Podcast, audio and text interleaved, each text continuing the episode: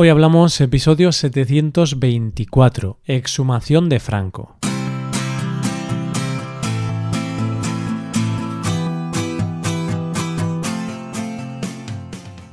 Bienvenido a Hoy Hablamos, el podcast para aprender español cada día.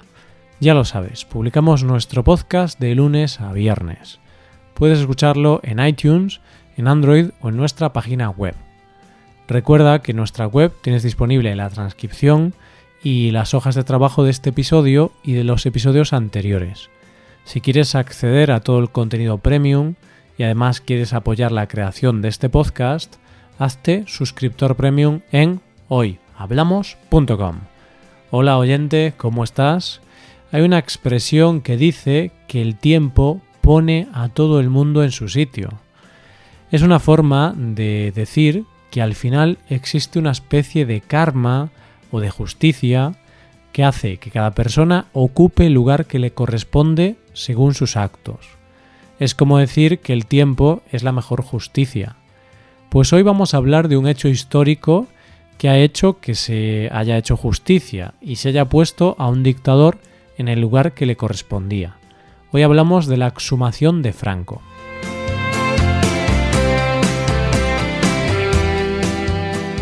Hay heridas que son imposibles de cerrar, esas heridas del alma y de la memoria que son causadas por la guerra y que se incrementan cuando esa guerra es entre hermanos, como es el caso de una guerra civil. Esas heridas no se pueden cerrar, porque aunque los muertos ya no están, los familiares los siguen teniendo en su memoria.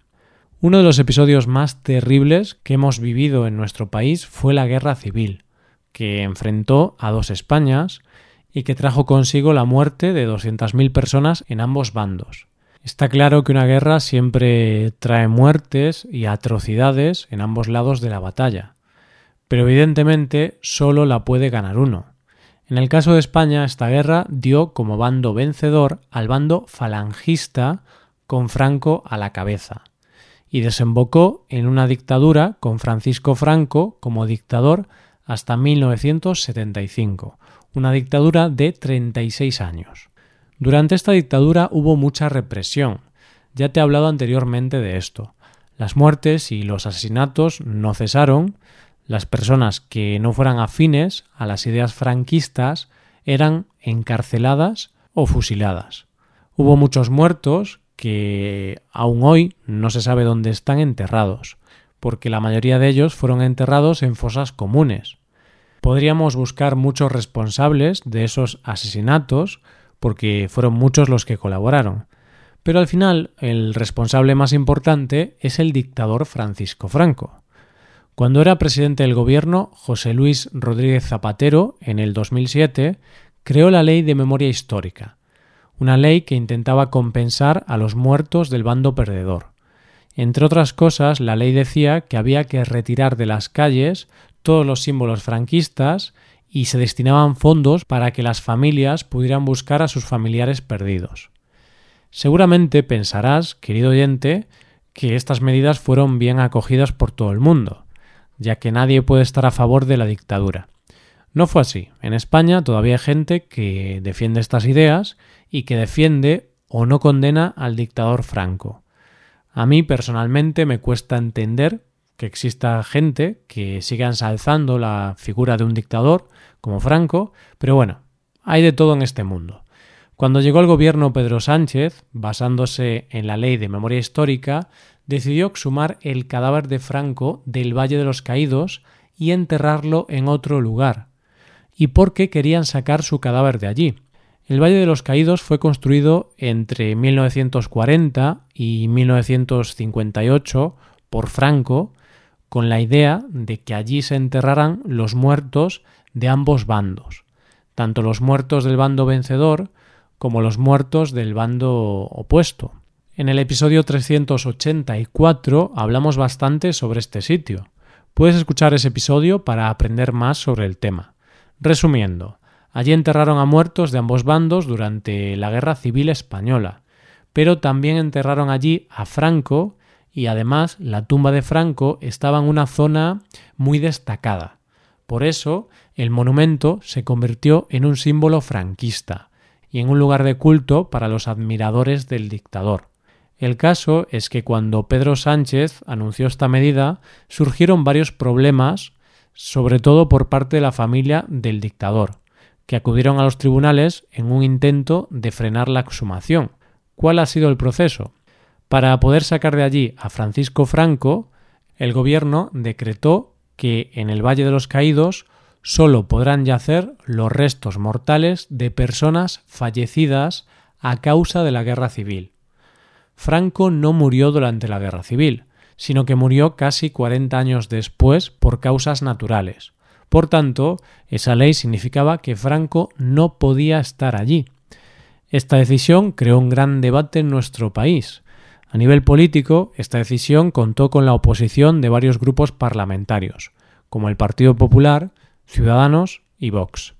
También la familia del dictador se ha opuesto a esta decisión y el prior del Valle de los Caídos, es decir, el director del monasterio que hay en el Valle de los Caídos, se opuso también a esta decisión.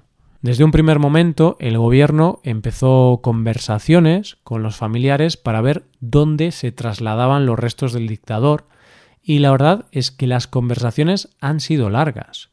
Los familiares propusieron en un primer momento que los restos de Franco se trasladaran a la cripta familiar ubicada en la Catedral de la Almudena en Madrid. Pero el gobierno se negó por varias razones.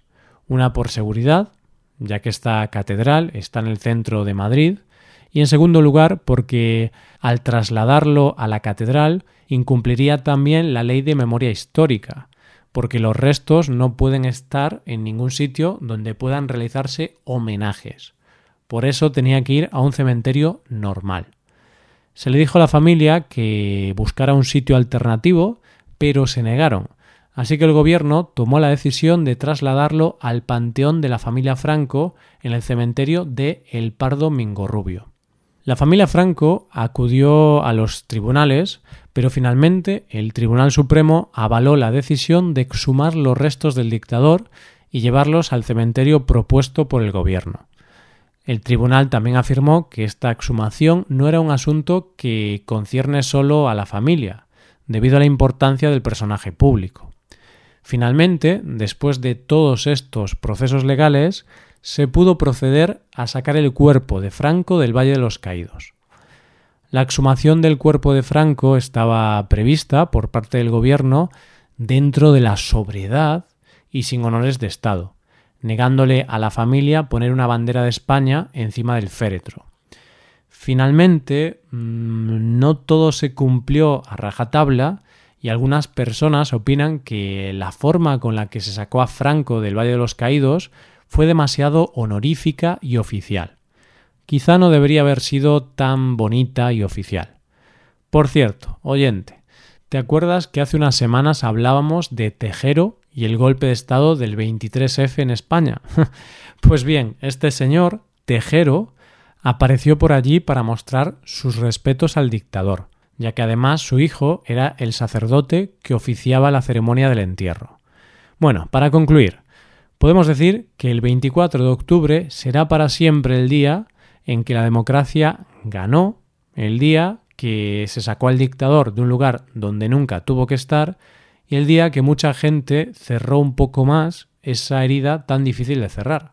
Y esto es todo por hoy. Si te gusta este podcast y aprecias el trabajo diario que realizamos, te invitamos a que te hagas suscriptor premium. Los suscriptores premium pueden acceder a la transcripción, al PDF con ejercicios y explicaciones y a un episodio extra semanal. Hazte suscriptor premium en hoyhablamos.com. Muchas gracias por escucharnos. Nos vemos en el episodio de mañana, donde hablaremos de expresiones en español. Pasa un buen día. Hasta mañana.